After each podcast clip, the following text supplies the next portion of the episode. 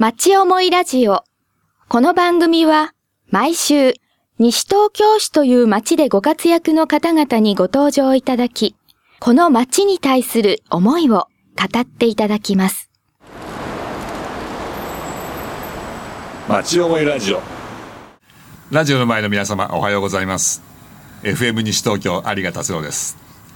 町思いラジオ今日は j イコム西東京の局長海老沢光一さんにお越しいただいてます。海老沢さんおはようございます。おはようございます。海老沢さんにはこの町のテレビ、まあ、j イコムについてまあお話を伺おうと思ってるんですがそう、えーと、ラジオの方にちょっと申し上げとかなきゃいけないんだけど先週も海老沢さんって方に出ていただいたんです。ああそうだったんですはい、はい、あの憩い稲について西東京市の企画制作課の海老沢勲さんにお話を伺いまして。海老沢続きですけども今週はあのジェイコムの海老沢さんです。よろしくお願いします海老沢さんってやっぱりこの町にすごく多い名前ですけどこの町の。そうですよね。あの田無の駅前とかでえー、海老沢という姓の方多くて、はい、ね、よく私もあの、えー、地海老沢さん地元なのってまあよく言われるんですけど、はい、実は私は地元出身じゃない、うんうん、えー、海老沢でございまして、はい、あの私はあの茨城の片田舎から出てきまして実はこの地域にいる海老沢さんもルーツをたどっていくと同じところらしいというお話は、えー、聞いたことありますね。はい、はい、でもあのそのお名前だとこの町でお仕事するときやりやすいですか？そうですよね。あのえー、皆さん地元の人だって思ってくださるのですごく、はい、温かく あの話聞いてくださりますね。うん。はい、もうここで、えー、っとその今は j イコム西東京局というあの仕事でいらっしゃいますけども、はい、えもうどのくらいですか？えあのー、まず j イコム西東京局自体はえー、ちょうど今年20年経ちまして、はい、1995年の1月に実はこの西東京地区で、うん、えー、ケーブルテレビの事業をスタートしたはい、ということでちょうど20年迎えます。ね、はい、で海老さんご自身は、えーと、ずっとですか？いえあの私は、まあ、この j イコムのグループ、まあ、日本全国、札幌から九州までありますが、えーまあ、私は主に東京の中をですねいくつかの局を転勤を重ねて、うん、はい、今回西東京局の局長としては1年にそろそろなろうと、はい、4月で1年になるところです、うん、その前にも西東局西東京局でお仕事されたんですね。えそうなんです。実はご縁があってですね、えー、っと今から約8年ぐらい前にですね、うん。あのその時は私は営業部長という立場で、うん、えー、約3年ほど、はい、この西東京地区であの仕事をしてました、はい、もうこの西東京地区、まあ、j イコムの西東京っていうと西東京市だけじゃなくて、まあ、多摩6とこの5市ですけれども、ねはい、まあ、その辺のお話をいろいろあのこの町のことなんかもお聞きしながら進めていきたいと思いますので、はい、今日よろしくお願いします。よろしくお願いします。町思いラジオじゃあこの j イコム西東京っていうのはまあ20年で、まあ、随分いろいろこう20年経ってる広がっていく、まあ、ケーブルテレビですからこう家とかこう建物に線がつながってってそれでまあ見ることができるわけですけど、はい、もうかなりの数の人が見ることができるんですよね。はいあのおかげさまでですね、えー、西東京市にお住まいの、まあ、市民の皆様においてはですね、約82%の市民の皆様がですね、うん、えー、私ども j イコムのケーブルを使ってテレビをご視聴いただいているという、うん、状況に今ございます。ということはそうじゃない人はこうアンテナを立ててあのそうですね。てるけども、はいはい、あの80%以上の人がもうケーブルを使ってテレビを見ていると。はい、そういうことになります。そうするとケーブルを使って j イコムを使って見ているってことはあの大きな放送局1チャンネルとかなんとかとかってこう見てるのも、はい、j イコム見るのも同じようにパッパッと変えれば。そうですね。はい。そんな中で皆さんご存知の j イコムチャンネル、えー、デジタル地上11番ですね、うんうん。そのチャンネルが見られるということになります。はい。はい、そこっていろんなこの地元のことをやるんですよね。そうですね。はい、はい。やはり、えー、私どもも地元のテレビ局っていう,、思いもありますので、うん、えー、地域の情報発信を、うん、ラジオと同じようにテレビでお伝えするという、うんはい、地域のメディアとしての使命を担っていると思ってます、はい、あの録音でいろんなイベントをね収録してその後こう見ることもできるようになっているし生放送もあるんですよね。そうですね。はい。あのやはり地域のイベントごとを生でお届けするというのも、うん、あの取り組みをスタートしてます、うん、はい。大変でしょ？それこのエリアが、えーと、と5市ね、この多摩六都の越だし、はい、えー、イベントはもうありとあらゆるイベントがあるしそれをこう取材をして放送していくってもう人手が大変なんじゃないですか？そうなんですね。それとやっぱり、あのー、いろんなイベントごとが多いですから ね、もうあっちから来てこっちから来てっていうお話はたくさんいただきますけど、ねうん、えー、まあできるだけこう平平等にといいますか、うんうん、バランス取りながら、うん、はい、いろんな、えー、情報を幅広くお伝えしていこうっていう。まあ、調整は大変ですけどもね。ね大変だと思います、はい、で、まあ、僕らもいろいろ仕事をしてこの西東京のエリア、まあ、僕らの放送エリアはもうちょっと狭いですけどもあのそれでもネタがたくさんあって何をやろう人と足んないよねっていつも思っていて、ですからそういう意味ではあの私ども地元のケーブルテレビと地元のラジオ局が、はい。まあ、いろんな情報をこう共有しながら、はい、視聴者の方あにお届けできればということで、はい、情報連携はこれからますます。ますますねはい、はい。でイベントなんかでもね先週はあのアスタの20周年で、ね、センターコートでイベントをやって、はい、FM が、えー、土曜日担当、はい、ジェイコムさんが日曜日担当、はい、日曜日担当でしたね。はい、はい。あのアスタもねあそこにいい場所があるんで、ね、連携しながらどんどんこう盛り上げたいですね。そうですね。あの、まあ、皆さんもご存知だと思いますけどうちはザックという人気キャラクターテレビでも、ええ、テレビ CM でもおなじみだと思いますけど、えー、大変人気があるので、うん、はい、そういうね盛り上がったイベントになったみたいですね。はい、ねいいですね。はい、はい。で、あのー、そういうイベント何かもあるし町の普通の話題もありますけどやっぱり行政との連携っていうのもいろいろそのもちろんですね。もちろんです。自治体からの発信される情報も、映像でお届けするということがやっぱり重要ですからいろんな情報あの交換をしながらご提供していると。関心の高いところでいうと防災のサービスですね。これは昨年の9月にスタートしましたけども、はいえー、市内に設置されている屋外の行政防災無線のサービスを、当社のケーブルを使って、家の中に設置される専用の端末から、あの何かあった時には情報を家の中で聞こえることができるっていうサービスを昨年9月からスタートしました。普通だったら外であの学校の上とか建物の上にあるスピーカーで流れている防災行政無線。を、はい、えーと、j イコムにつながってるところに、えー、j イコムの端末を置いとくわけですね。はい、そういうことです。そこから聞こえる、はい、でその端末自体はあの緊急地震速報、はい、まあ、今テレビですとか携帯電話あのから情報を取れますけれども、はい、実はそれを音声で直接、え聞こえるための専用端末でもありますので、地震の際にはそういった機能も持ち備えているというものです。はい。なおかつその端末ってあの持って出ることができるんですそうなんです実は、まあえー、地震があって避難所に避難しなきゃいけないっていった時にはその端末を、えー、取り外してですね。でそれが携帯ラジオにもなりますので、はい、それを持って避難所に避難するとい。うような機能も持ってます、ね、すごいですよね。それで FM 西東京を聞くこともできるわけだし、まあ、もちろんあの大きな放送を聞いていただいてもいいわけですしね。はい、でその情報を得た中でえー、今度は私どもがテレビを使って、うん、先ほどもお話しした、えー、デジタル11チャンネルの j イコムチャンネルで地域情報、うん、まあ今のお話から関連するならば、えー、地域の防災情報をテレビでお伝えしていくということですね、はい、実際これについては私どもが、えー、実は j イコムは東日本大震災の折に、うん、えー、仙台に私ども仙台局というのがあって、実際にそこで被災をした経験があります、会社としては。そして、えー、地域メディアとしての役割ですね、やっぱこういった災害が発生したときに、情報発信のメディアとしての役割、まあ、そういったところをあの全社的な取り組みとしてですね、うん、えー、地域にお役立ちになるような情報をですね、はい、テレビを使ってやはり、うん、えー、発信していくと。はいまあ、そういった取り組みの一環です、ね、はい、やっぱりそれはテレビでもやっぱり身近なもの地元のテレビっていうところが必要なわけですね。そうですね。あの、まあ、大きなところは大きな映像でねあの日本全国いろんなこととか世界の動きとかって、ね、あればいいかもしれませんけど地元のことを伝えられるっていうのはすごく大きいと思うんで、はい、ますますこれからいろいろ協力をししなければいけないと思ってます。すね、引き続きよろしくお願いいたします。はい、よろしくお願いします。といろんな J イコムがねそういう新しいサービスがあったりどんどんやっていって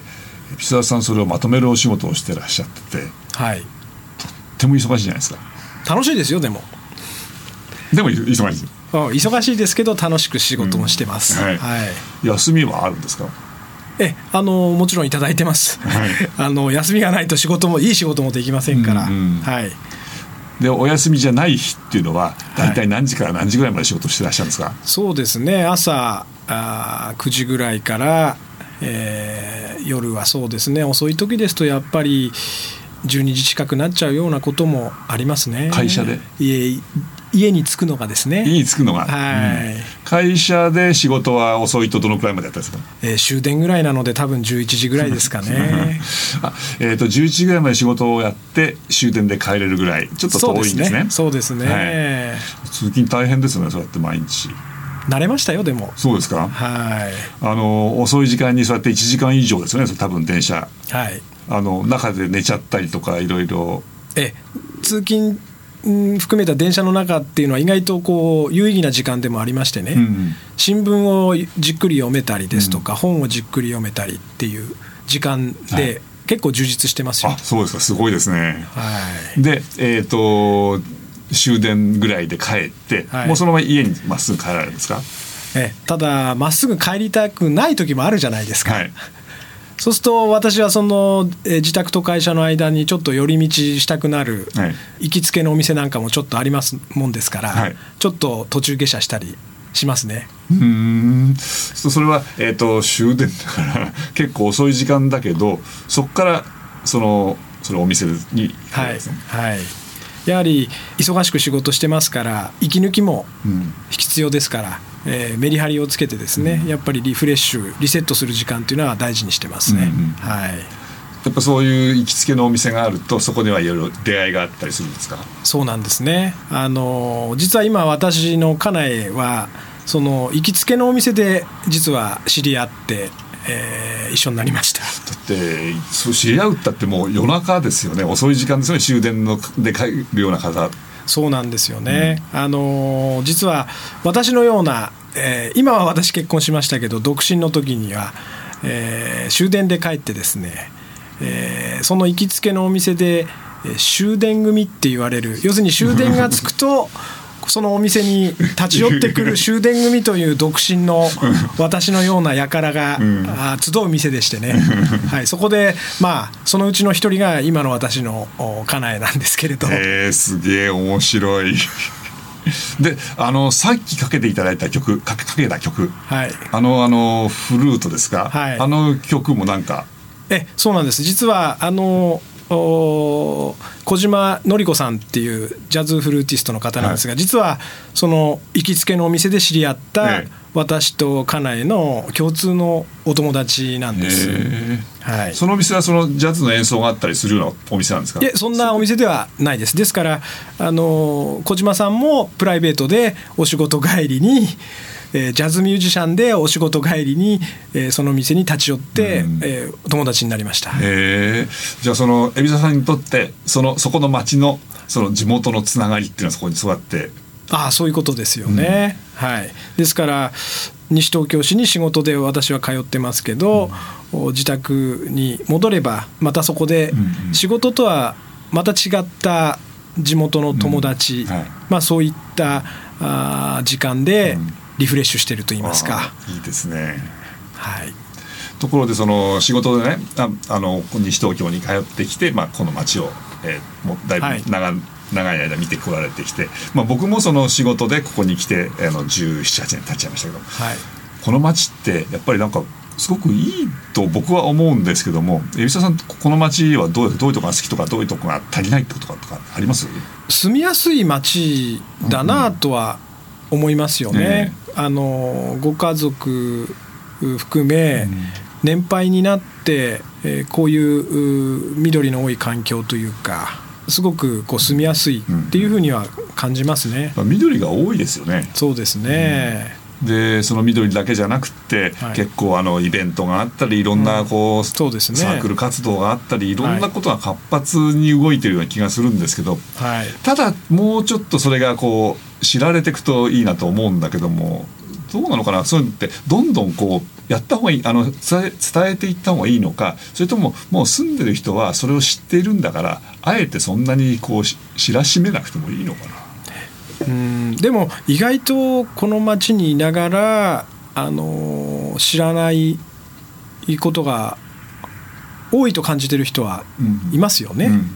あの私と同じように、えー、仕事は都心に通っていて、うん。えー、でも自宅がこっちにある。でもこの地元でいろんなイベントがあったり催し事があるっていうことを住んでいながらご存知じゃない方って結構いるじゃないですか。でやっぱりそういう方に私どものようなメディアの、地域のメディアの会社の使命としていろんな情報提供をしていくっていう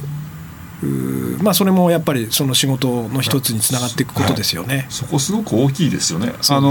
大きなテレビなり新聞なりそういったようなもの、まあ、ラジオも含めて、はい、そのそんなにいつもこの西東京だとかこの多摩六都だってことばっかりやることはないわけですからそうですよね。どんなにいいイベントがあっても知られないですもんね。でも僕らの、はい、えー、ラジオであるテレビであるまたはもしかしたら地域の新聞であるとかそういうところを見ていると本当に近くで何か面白いことが、うん、載ってるわけですよね。うんそうですね。僕らはもっともっと頑張らないといけないというか面白く頑張ってればいいかなと。頑張りましょう、ね、やっていきましょうね。はい、であのそうやって、えーと、頑張っていこうっていう海老沢さんの、えー、パワーの源っていうかこうやっぱりそのさっきね休みはちゃんと取るぞとおっしゃってられて休みの時にやることとかこういうことが好きなんだとかってそういうなんかあ僕の趣味ですか、はい、あります？えちょうど実はこの3月というのは、はい、えー、非常に大事な私の趣味のスタートの月なんです実は。3月趣味のスタート。はい、あ分かんない。や、ええ、あの実は私趣味が、はい、えー、フライフィッシングなんです。フライフィッシング。渓流の釣りですあ渓流でこうパッと糸をこうフィュッとえあの毛針で毛で、うん、えー、釣りをするんですけど、うん、えー、日本全国的に実は渓流釣りの解禁っていうのは実は3月1日なんですよ。はい、えー、9月の30日で、えー、前の年の9月の30日で禁漁になってですね、うんうんうん、で、えー、10月からこの2月末まで、うん、これあの私が作るあ釣る魚の対象はあのイワナとかヤマメなんですけど、うん、まあ、この魚がまあ産卵期に入るので、うん、その時期は禁漁というのが、あの日本全国的に、一部の地域を除いてですけども、なってるもんですから。実はこの3月1日は、解禁なんです。さあやるぞっていう、はい、まだ行けてないんですけどね。多分3月ってお仕事めちゃ忙しいそうなんです。なのでまあもう少し暖かくなってからを楽しみにですね、うん。はい、今だって渓流って山の中なわけですから、はい、寒いでしょ。う寒いですよね。雪だってまだね。そうです。残ってるところもありますから、うん、はい。まあそういったところに釣りに、うん、えー、行く。いわゆるこの都心の仕事での環境から、うん、えー、まあ、自然の多いあの本当に朝から晩まで、一回川に入っちゃうともう一日もう人に会わないんですよ。山奥入っちゃいますから。それはどうどこう車でこう行くそうですね。車,、ま、車である程度こう山道入れるところまで行ってあとそこからひたすらこう、えー、山の中の川をこう上り歩いていくというか、はい、そういっ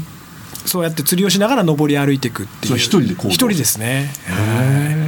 でそこそういう時間が実は非常にリフレッシュする時間の一つで、もうちょうど今年でですからもう20 27年目はい、あの釣り釣り釣りキャリアとしては27年ぐらいになるんですけど、うん。うん、はい。でそうすると1日入ってるっていうのはその、まあ、朝なり行って車止めてこう山歩いてって、はい、こういろいろ釣ってってまた歩いてってそれでこうずっとまた帰ってきて車のとこ帰って帰ると。そうですそうです。そのじゃあ弁当だとかなんか全部持って、はい、それから山の中一人で歩くわけだから装備だってそれなりにきっちりしないといけないでしょ、うん、そうですね。ですから山歩きをするような装備を、と一緒に、うん、はい、釣り竿を持ってですね、はい。あのまあ、トレッキングするような装備で、はい、釣りを楽しんでます。へえ。であの今毛針っておっしゃると毛針ってのは自分でこう作るそうですあれはあの売ってるものもあります。うん、あの釣り具屋さんの専門店に行けば、うん、えー、毛針1個いくらとかで売ってるんですけど、うん、私はあの今もうずっと自分で作ってます。はい。そう自分で作った毛針がうまくこうちゃんと、はい、はい、えー、それで魚が釣れた時の爽快感というか、うん、えー、それがあのたまらなくてやめられない。あのお忙しいと思いますけど年何回ぐらい行かれるんですか？そうですね。子供ができてから家族サービスをしなければいけないので、解禁になってからはまあ、月1回行ければいいでしょうかね、はい、ですから年6回56回ぐらいが、はいなってしまってます、はい、でもなんかすごく気持ちよさそうですね、えー、気持ちいいですよ。その気持ちいいその気持ちよさでこの曲を聴きながらはい。